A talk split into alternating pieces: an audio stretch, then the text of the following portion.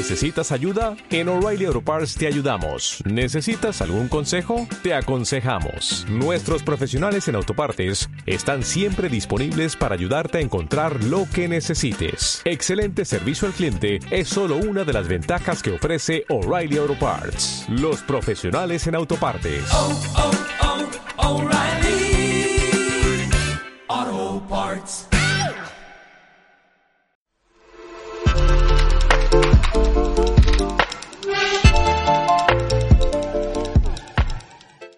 Hola a todos y bienvenidos a un nuevo programa de 9000 bits. Hoy me acompañan Iván, Iván Linares y Pedro Moya. Hola Iván, ¿qué tal? Hola, buenas. Yo pensé, o sea, estamos para, para aquí, para nadie entrena, ¿no? Como me habéis invitado, yo supongo que será para eso. Pasa que yo mucho deporte, claro, pero bueno, aquí estoy. Eh, Bueno, mola- molaría que fuese una encerrona, ¿te imaginas? Ahora le damos la vuelta y resulta que es para engañarlo. estaría bien. Me he preparado el chiste, ahora hemos empezado mal, no puede ser. Vale, Bueno, bien. y yo soy, yo soy Pedro, ¿qué tal? Gracias por invitarme. La, la broma de, de Iván es que Pedro y yo tenemos otro podcast que se llama Nadie Entrena que podéis escuchar y mira, ha servido bien para hacer la promoción. La promoción. Sí. Bueno, hoy queríamos hablaros, os dijimos la semana pasada que íbamos a hablar sobre HTC, qué pasaba con ella, pero ese tema lo vamos a posponer un poquito porque mira, justamente hace un par de días han hecho unas declaraciones que se van a poner un poco las pilas, así que vamos a ponernos en contacto con ellos para preparar mejor el podcast eh, sobre ese tema y ya sí la próxima semana hablaremos sobre qué pasa con HTC y, y dónde está y qué está haciendo y qué planes tiene para seguir haciendo smartphones. Así que hoy vamos a cambiar y vamos a hacer otro tema que creo que va a ser muy interesante. Y es qué ocurre dentro del Android libre y Omicron. Las entrañas, cómo trabajamos, cómo es el día a día. Y para eso, bueno, pues tenemos a, Iván, que es editor jefe del Android, del Android libre, y a Pedro Moya, que ha sido editor jefe también de Omicron y ahora está un poco más con otras labores y le podéis ver sobre todo también en el canal de YouTube de, del Android libre. Bueno, ¿cómo es empezar la jornada laboral en el Android libre, Iván? Bueno, lo cierto es que bastante cansado. Sí, ahí tienes que ir arrastrando Ah, es empezar, es empezar cansado, ¿no? Directamente ya. A ver, empecemos por los entresijos. Yo me levanto a las 6 de la mañana, porque bueno, a- acompaña a mi mujer que se levanta pronto, tiene que coger el coche y tal. Y pues normalmente a las 7 suelo estar delante del ordenador, ya preparando los temas, buscando a ver qué hay ahí para empezar la jornada, que siempre es complicado. Los temas nocturnos que salen sobre todo en Estados Unidos, que tienes que ir sacando durante la mañana. Y claro, tú ponte ahí a las, a las 7 con el café todavía medio terminar, las ojeras. Uf, es que cuesta, cuesta mucho arrancar. Y, y claro, tú llegas a las 6 y te encuentras que ya eh, tienes cinco notificaciones de Telegram, porque nosotros nos comunicamos, to- toda la comunicación y la coordinación de los blogs es a través de Telegram y tenemos así como, ¿cuántos son? ¿30 grupos diferentes? ¿Puede ser? Un poco me parecen. Yo creo que hasta por lo bajo. Sí, sí. Podría, podría contar solo los que tengo contigo, o sea, en los que tengo compartidos contigo y probablemente me salen 60 o 70 grupos fácil. Todo muy bien. Mucha gente nos dice, pero ¿por qué no usas Slack? Y es que lo hemos intentado muchas veces y es verdad que también cambiar de plataforma cuesta, pero no solo es cambiar, sino que es que realmente tiene muchas cosas más útiles Telegram. Tiene otras cosas que a lo mejor peor, pero otras cosas que mucho mejor.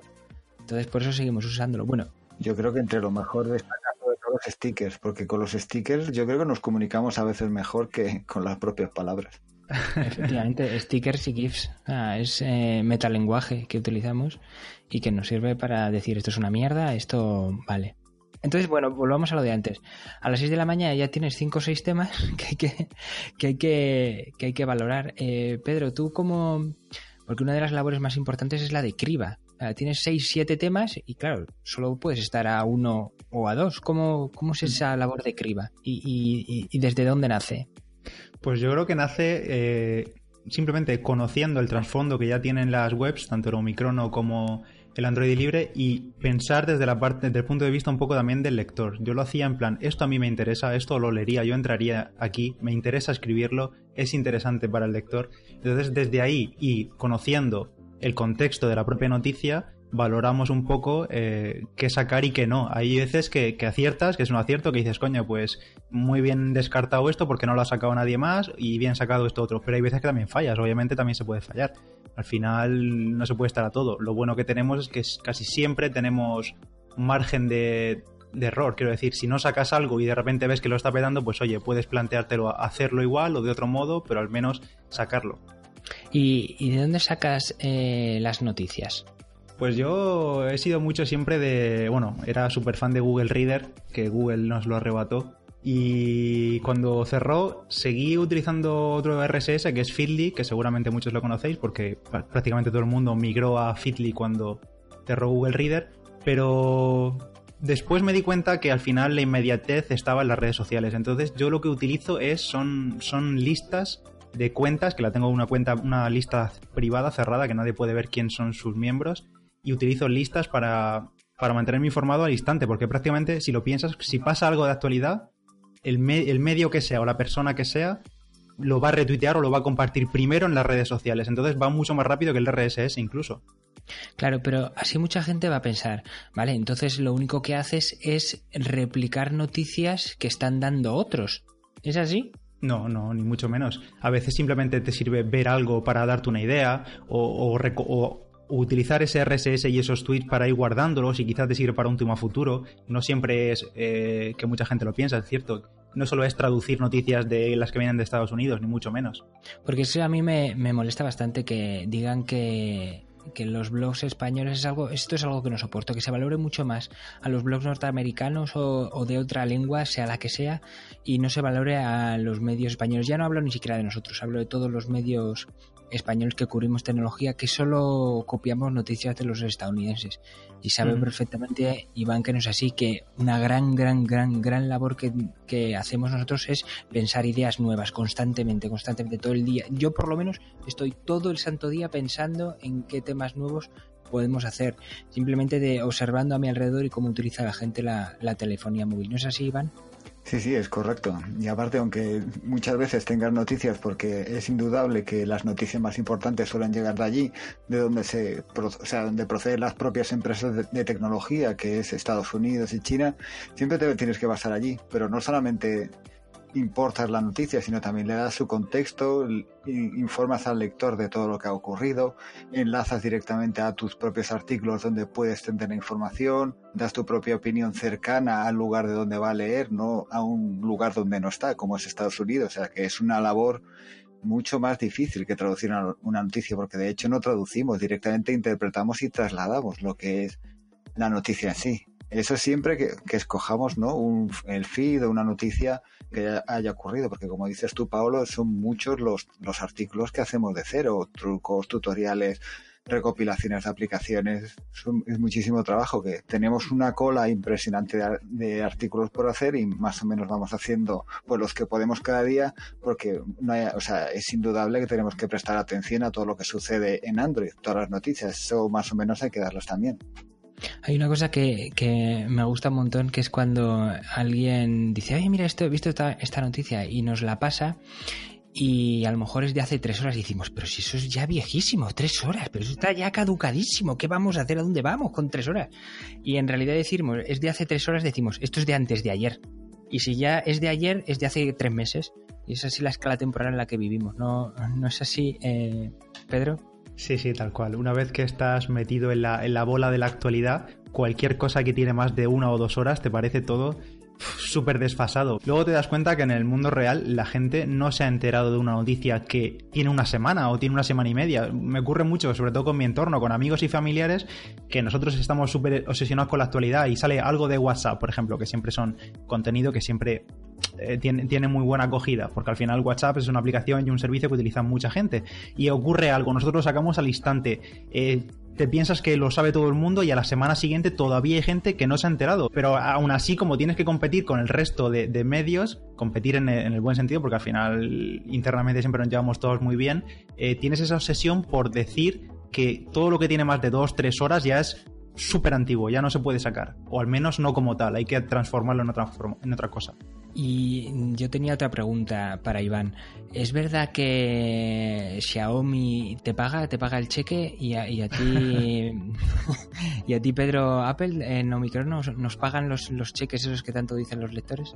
Sí, a mí me paga cada día. De, no digo que me pagan a diario, es que cada día, aparte es que diariamente, cada día tengo ahí mi cheque, directamente entra por el banco, digo, ah, el pago de Xiaomi. No, a ver, lo cierto es que no, no, no nos paga absolutamente nadie y ojalá porque no tendríamos problemas para llegar a fin de mes. Y no tendríamos que levantarnos a, a las 6 de la mañana. Esto hay que explicarlo bien. Eh, no nos pagan por decir determinadas cosas. Obviamente lo que sí hay es publicidad, pero que eso se ve perfectamente en los banners. O cuando hay contenido patrocinado, un artículo patrocinado que lo reflejamos claramente, pone presentado por en grande y se ve que es un artículo patrocinado. Eh, pero no nos pagan absolutamente nadie. Por ejemplo, Apple no hace ninguna, ningún tipo de inversión en medios. Y, Xiaomi mm, casi, ninguna. Y, es imposible que nos paguen por decir una cosa u otra. El 99,9% de, de, todo lo que se publica son noticias con absoluta libertad de, publicación. Ese 0,1% es lo que digo, el branded content que publicamos y, y, que está claramente reflejado que es artículo patrocinado. Y luego el resto también es pues publicidad contextual que aparece en banners, como ya digo. Nuestra opinión, en ningún momento o sea, está patrocinada ni pagada por nada. Si nosotros te recomendamos en un móvil o nos preguntas ¿qué, qué móvil te gustaría, o sea, te comprarías y tal, nuestra opinión es totalmente limpia, es libre. O sea, en ningún momento nos pagan por decir una cosa o por decir otra. Más allá de, los artículos concretos, la opinión de cada uno de los redactores y editores de tanto del Android libre o micro no es libre. Efectivamente, además es curioso porque si hablas bien de algo, eh, te paga ese algo, pero si hablas mal, te está pagando la competencia seguro, para que hables mal de eso. La verdad que, bueno, es un tema que a poco que alguien tenga dos dedos de frente se dará cuenta que no, que el mundo real no, no es así, nadie, nadie paga a nadie. Bueno, a lo mejor alguno, habrá algún, algún listo que sí se lleve el dinero y nosotros no, no lo sabemos, ¿no? A saber. Oye, ¿y, ¿y qué pasa cuando cuando hay en una hora cinco o seis artículos ultra urgentes. O sea, Pedro, ¿qué se hace en ese momento de, de intensidad? ¿Te suicidas o, o, qué se hace? Eh, ¿Estás solo o tienes eh, ayuda? Esa es la primera pues no pregunta. Sé. Pongámonos en situación que ese día no tienes a ningún redactor. Porque no tienes a nadie. Normalmente está, está normalmente está. Eh, bueno, explícanos cómo normalmente se funciona en el caso de que seas editor. Bueno, normalmente tenemos, eh, los editores estamos en nuestro turno, pero también tenemos una serie de redactores y colaboradores en el blog que seguramente estarán escuchando esto. Y, básicamente están ahí disponibles para cualquier tema. Normalmente nosotros le vamos pasando temas, ellos también proponen mucho y van saliendo, va saliendo su trabajo. Lo podemos, suele ser también contenido más atemporal que podemos sacar en huecos o en fin de semana o en artículos más destacados para última hora de, la noche. Y entonces, básicamente, si, si, de repente llega el apocalipsis y Google anuncia Android 20, pues eh, primero hay que priorizar. Yo siempre pensaba en priorizar. ¿Qué es lo más urgente? ¿Qué es lo que hay que sacar ya?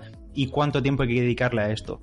Si lo bueno que tenemos nosotros como medios online es que no estamos imprimiendo en un papel que luego hay que romper puedes publicar rápido, puedes completar información más tarde, puedes publicar, puedes volver a actualizar, aunque sí que es verdad que lo intentamos hacer menos, intentamos sacar artículos ya completos y, y que tú entres y al menos acabes informado, aunque sea solo de una pasada, pero tenemos la posibilidad de, de actualizar continuamente, entonces si sale mucho contenido, mucha actualidad de golpe, pues priorizar, darte prisa, intentar no mirar Telegram para no ver los mensajes de Paolo con el látigo y poco más. Bueno, yo coincido bastante con Pedro. O sea, pensar en el suicidio, yo creo que es el primer pensamiento de, o sea, tengo que suicidarme, pero he de esperar a cinco posts porque tengo que sacarlo ya, luego ya pensar en ello. Y es sobre todo pues intentar priorizar, como dice Pedro, sacar lo máximo posible, completar pues lo máximo posible las noticias. A lo mejor pues sale una noticia cada 10 minutos, cada 15, escribiendo a toda leche y completando pues tal, tal y como puedes, ¿no? Porque al fin y al cabo no deja de ser un trabajo metódico que cuando sale y tiene que salir urgente, pues, pues haces lo que puedes. Después ya completas, cuando, cuando ya ha pasado todo, notas la relajación, como el, el corazón empieza a latir otra vez a su ritmo normal y entonces pues aprovechas para completar todo lo que has, si has dejado algo a medias o añadir más información, ¿no? Que siempre, siempre sucede de esta manera. Por ejemplo, cuando mm. sale Android o cuando sale pues un, móvil muy concreto que resulta que no se había filtrado nada, algo extraño hoy en día, pero bueno, puede pasar. Vale, y Iván, ¿qué ocurre? ¿De qué te ríes? Te estás riendo de mí, ¿verdad? ¿Qué ocurre cuando te tiras eh, 3, 4, 5 horas, incluso días, haciendo un artículo a fondo de algo y resulta que tiene una mierda de visitas? ¿Qué pasa? Pues pienso en el suicidio y como tengo tiempo, pues casi que me siento tentado a ello. Y es una lástima, ¿no? Porque le dedicas muchísimo esfuerzo a algo, a escribir algo y generalmente en los medios online suele ser pues inversamente proporcional el esfuerzo al al número de tráfico, número de visitas que pues interesa. Pero bueno, es parte del negocio y parte del trabajo, eso es algo habitual. Sí, porque luego haces un artículo, te tiras 15 minutos haciéndolo y, y lo peta. Nosotros dentro tenemos un montón de, jerga propia dentro de, los chats donde nos comunicamos y una de ellas es, por ejemplo, estos artículos que sabemos que van a dedicarnos, que vamos a ocupar mucho tiempo en ellos, pero que a lo mejor no van a traer tanto tráfico, son los innegociables. sabemos que eh, no van a funcionar, pero aún así seguimos apostando por ellos porque tenemos que seguir apostando por la calidad. No solo podemos estar fijándonos en las visitas, por eso se llaman innegociables. O sea, no me da igual que no tengan visitas, pero van a seguir saliendo y luego están pues los que eh, se hacen rápido y además dan visitas, pues bueno, mejor, pero tampoco podemos eh, aferrarnos a eso porque entonces no seríamos coherente con lo que el público exige de nosotros o espera de nosotros. Sí, y además eh, los que leen esos innegociables, digamos que también es un poco la masa fiel de la, de la web. Son los que agradecen ese tipo de artículos. Al final, el artículo rápido de 15 minutos lo lee cualquiera que llega a través de Google, a través de redes sociales y probablemente no vuelva a entrar a la web en mucho tiempo o, no vuelva a entrar directamente. Vale, y ahora hablemos de un tema súper importante. Los titulares. Pedro, cuéntanos. Fíjate que yo no soy muy fan del clickbait, pero es inevitable que en ocasiones te salga algo, pero porque es que hay temas que lo merecen, hay temas que tú dices, es que esto está cantado. Yo tengo que decir, bueno, tampoco está bien que lo diga yo mismo, pero no se me da mal del todo titular, la verdad, pero siempre me ocurre que titulo mejor eh, los artículos de otros que los míos. Bueno, a ver, a ver, un, momento, vamos a poner un poco de contexto. No se te da mal titular ahora, después de cinco años o seis o siete que llevas, ¿no? Eh, no, perdona, pero no, ¿eh? Te recuerdo que desde el principio eh, tú me lo decías, ¿eh? Desde hace cinco o seis años me decía que, oye, para no haberme dedicado nunca a ello, no lo hacía mal del todo. Obviamente era mejor. Ah, vale, vale. Has sido dotado del don del titular. No, no, seguro que a partir de ahora la gente va a estar mirando con lupa mis titulares. ¿Y tú cómo llevas el tema de los titulares, Iván? Pues yo empecé a llevarlo bastante mal porque nunca he sido mi especialidad. Generalmente tiendo a ser un poquito más suave hasta que, bueno, pues conocí a Pedro y es un auténtico crack en esto. Pero bueno, más o menos, más o menos yo creo que... Pero a ver, a ver, espera, espera, espera, pero, no digas que soy un crack porque la gente se va a pensar que soy un clipbaitero ahí que, que voy al gancho, pero di la verdad que no, que soy, pues no sé, natural, sencillo. Bueno, es que hay mucha discusión con el clickbait. O sea, de, con este tema podríamos estar aquí hablando horas, porque hay que distinguir entre el clickbait malo y, digamos, entre comillas, el clickbait bueno. Porque si tú pones un titular que es llamativo, engancho, y luego la gente que entra al artículo resulta que encuentra lo que estaba esperando, pues yo tampoco lo veo mal. El problema es, cuando cuando pones un titular que es un gancho y luego entras y resulta que no tiene nada que ver lo que es la noticia con lo que tú has propuesto en redes sociales o lo que has colgado pues en, el titular de la home.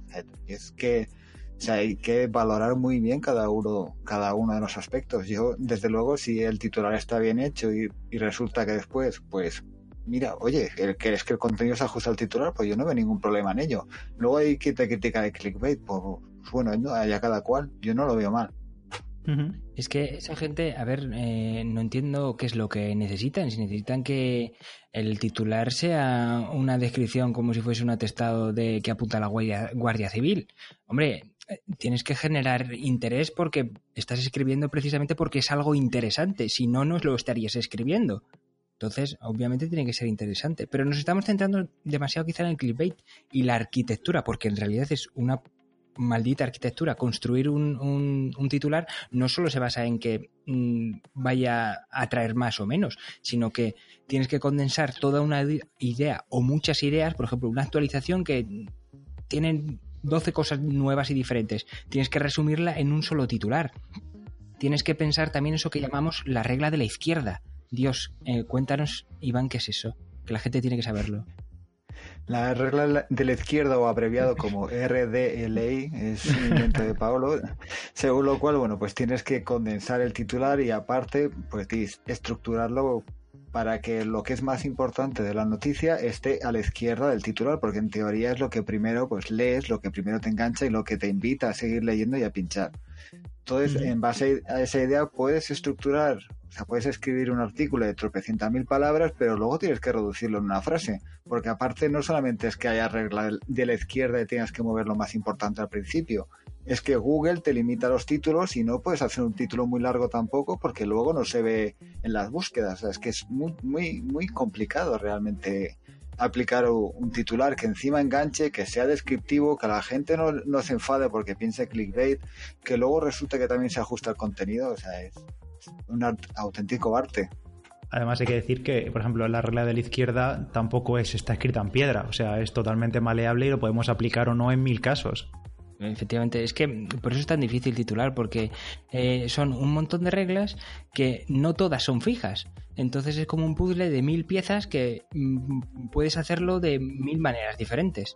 Entonces es, complicado. Además, mm. tampoco, eh, todo, si te fijas eh, una serie de reglas, al final terminas haciendo todos los titulares igual. Y es también lo que se busca, que todos sean un poco diferentes para no crear esa sensación de monotonía o de descripción de los hechos como si fuese eh, una denuncia de la Guardia Civil, que estábamos diciendo que es lo que no se debe hacer en un titular.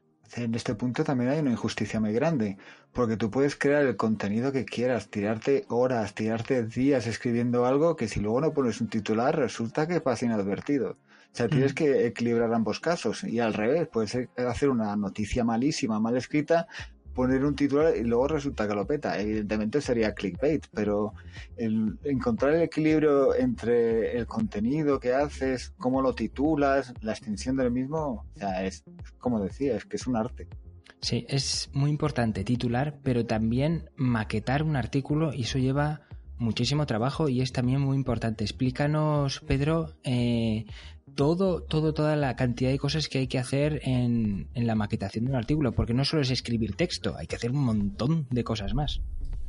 Sí, claro, y sobre todo hay que hacer muchas cosas, vamos, cualquiera que haya editado un texto sabe que puede añadir mil recursos al propio texto, pero sobre todo en medios es todavía más importante porque al final un tocho de tropecientas palabras no lo lee nadie. Vamos, es que ni aunque te interese mucho el tema, tú abres una web y te encuentras solo texto plano sí, y nada más, es que lo cierras directamente, te, quita todas las ganas de leer.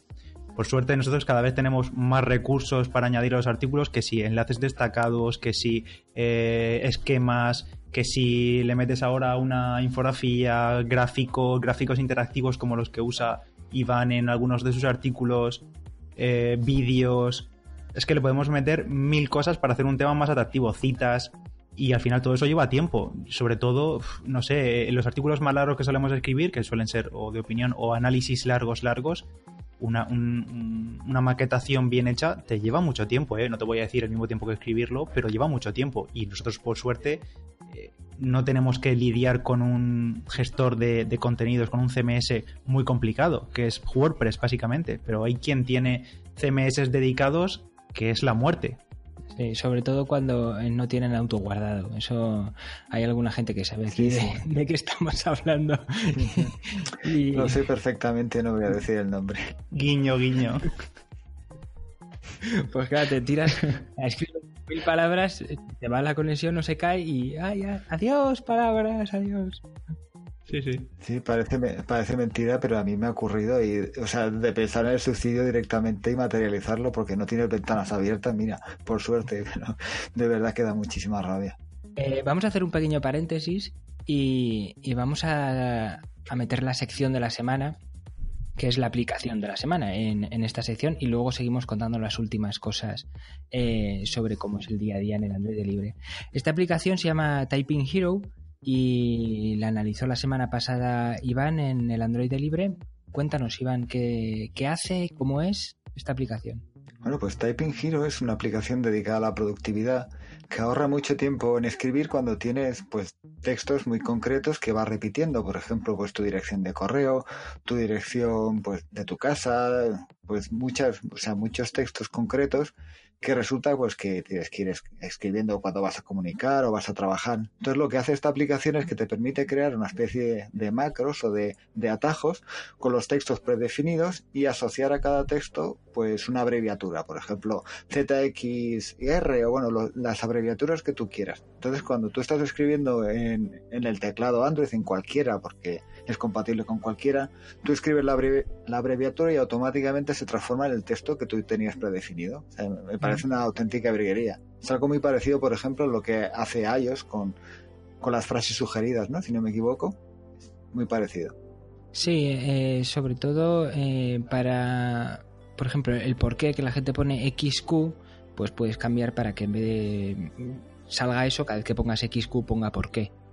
Bueno, Supongo, no, sé, es, es, muy útil. Eh, supongo que en principio se haría para evitar esas abreviaturas eh, que se usaban tanto en los teclados T9 y ahora pues, pues no sé para qué. Yo lo utilizo para cuando me cuando me autocorrigen el, diccionario quiero poner muchas palabrotas, que yo digo muchas palabrotas, en vez de eh, ponérmelas corregidas por otras palabras, pues que me ponga la, la correcta. Entonces yo autocorrijo al autocorrector puede ser útil, por ejemplo, para escribir nombres de, nombres de empresas o expresiones o algo así. Por ejemplo, ahora que estamos en pleno Black Friday, pues eh, BF y que automáticamente escriba Black Friday y te lo ahorras mil veces al cabo del día. Claro, a mí, por ejemplo, hay una cosa que me ocurría que es que ponía jajaja y a ellos me ponía jauja y estaba hasta ahí de que me pusiese jauja. Así que puse otra frase mm, dedicada a Apple. que no podemos decir que no podemos decir. Así que cada vez que me río es, la frase dedicada a Apple. Bueno, sigamos eh, con el tema que estábamos, que era eh, los entresijos y el interior del Android libre y de Omicrono. Eh, te voy a preguntar, Pedro, ¿qué es lo mejor para ti la, de escribir en un medio de comunicación que te lee tanta gente? Uf, es que a veces prefiero pensar que no me lee tanta gente, ¿eh? O sea, prefiero pensar que seguimos siendo pequeñitos porque si no parece que la, presión me invade y, si sé que me van a leer y me van a juzgar tantos ojos, casi que prefiero no leerlos. Pero vamos, lo, bueno que tiene al fin y al cabo es escribir a veces de lo que quieres, que puedes escribir casi prácticamente de lo que quieras. Sí que es verdad que nos ceñimos a, a, nuestra temática y a nuestro tema y a nuestra actualidad, pero al fin y al cabo tenemos como una ventana para escribir lo que queramos y escribirlo bien y saber que tiene, puede tener alcance. ¿Y lo peor? Lo peor de trabajar, yo diría, lo peor de trabajar en una redacción online, diría yo. Que para mí es. que no es peor, es peor, es bueno y malo al mismo tiempo. Eh, lo malo es que no estás en una redacción real y a veces yo he hecho como en falta la propia interacción como de una oficina. Porque sí que es verdad que nos comunicamos continuamente por Telegram o por mil medios pero al final no deja de ser texto o audio si nos enviamos. Y esa falta de fricción real con otra gente eh, también la echo de menos. Y dentro de eso, lo peor es, al trabajar en mi caso en casa, en un despacho, es la nevera, tener la nevera cerca. ya. Bueno, Iván, voy a, contigo voy a empezar al revés. ¿Qué es lo peor de trabajar en un, en un medio online como el Android libre? Pues yo estaba a punto de decir el jefe, pero no, sería un poquito más. y, yo creo, y yo creo, a ver, coincido con Pedro. La soledad de estar en casa todo el día, de no salir, porque yo hay veces, o sea, hay semanas que como tenga mucho trabajo directamente no salgo. O sea, voy a buscar al niño al colegio, le llevo y poco más, no hago nada más. Y mm. es eso, ¿no? Necesitas tener el contacto con los compañeros y eso lo echo mucho de menos. Porque a veces que la gente me dice, oh, qué suerte trabajar en casa. Y yo le digo, pues qué suerte que vas tú a la oficina siempre, o sea, nunca, el ser humano nunca está a gusto consigo mismo. claro, lo ideal sería en estos casos que tuvieses una oficina cerca y cuando quieras vas y cuando no, no, ¿no? Sí, obviamente voy a ver qué oficinas hay por aquí cerca. Oye, que vengo un rato, pero si tú no trabajas aquí, es igual, es que necesito compañía. Si yo solo me voy a sentar aquí un ratito a tu lado. A ver, déjame usar el ordenador y enviar GIFs, ya está, no necesito más. Pese a echar de menos la, oficina, ya te digo, trabajar, pese a que trabajar en casa sea un punto no positivo, porque yo tampoco lo diría negativo, es muy positivo en el sentido de la flexibilidad. Sí que es cierto que tenemos que estar atados a, nuestro, a nuestro trabajo, que tenemos que sacarlo sí o sí, pero también es verdad que con un portátil y, o una tablet y una conexión a Internet podemos trabajar desde cualquier parte. Es decir, la flexibilidad de poderte ir de fin de semana sin tener que estar atado a ese horario de oficina también me encanta. ¿Y lo mejor de escribir, eh, Iván? Pues yo diría que lo mejor de escribir en el Android libre, yo creo que es tener la libertad de, más o menos hacer la página que quiero, ¿no? La página que me gusta, la página que me gustaría leer como lector. Yo creo que esa es la principal satisfacción, ¿no? Elegir los temas, elegir el enfoque, cómo escribirlos. No siempre acierto, ¿no? Evidentemente, pero yo creo que, o sea, yo miro el Android libre y oye, pues me gusta la página que, que, estoy haciendo y esa es la principal satisfacción, porque yo es que escribo, escribiría en cualquier parte, ¿no? A mí mientras me dejen escribir yo soy feliz. Y no sé, y aquí me dejan, oye. ¿Qué es lo más raro que has escrito, Iván? Oh, lo más raro que es... Ay, perdona, esto es un buen tema porque tenemos también una especie de retos dentro de, del, del, del Android libre de Microno que es sale alguna palabra o algún concepto raro y es, venga, a ver quién es el primero que consigue colar esto en un titular o dentro de un artículo. y ahí lo dejo. Podéis proponer ideas, los, los, oyentes, quiero decir. Eh, no, no des ideas porque a lo mejor tenemos un problema. bueno, bueno, pero no escribe la pregunta, Iván. ¿Qué es lo más raro que has escrito? No tiene por qué ser en el que... libre, ¿eh? No, no, es que lo estaba pensando porque es que si rebusco entre lo más raro que he escrito, es que yo he escrito para muchos sitios. Yo creo que lo más raro, o de entre las cosas más raras, era de un tutorial de squirting o algo así. Y ahí lo dejo.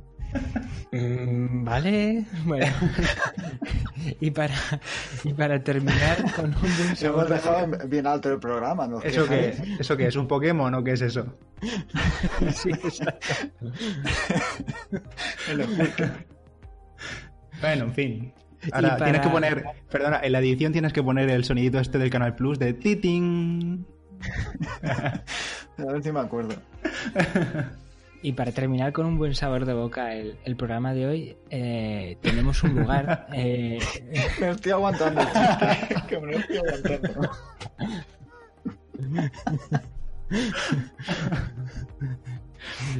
Y para terminar con un buen sabor de boca, el, el...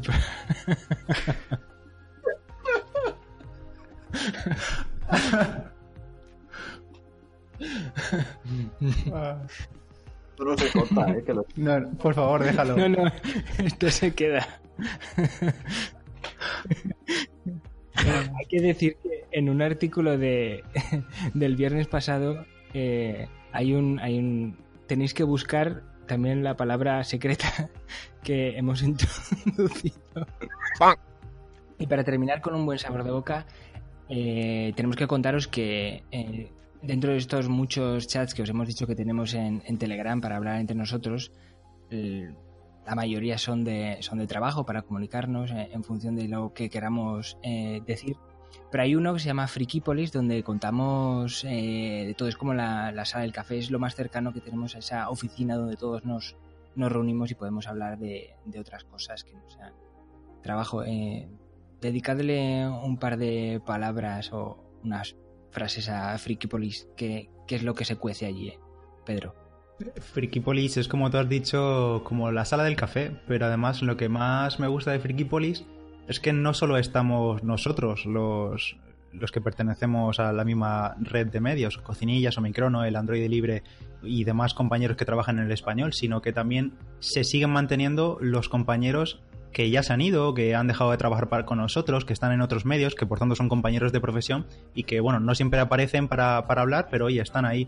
Y básicamente Frikipolis es el, el foro coches de, del Android Microno y Cocinillas, porque tiene cabida todo, todo es todo y además las conversaciones pueden derivar en cosas muy extrañas.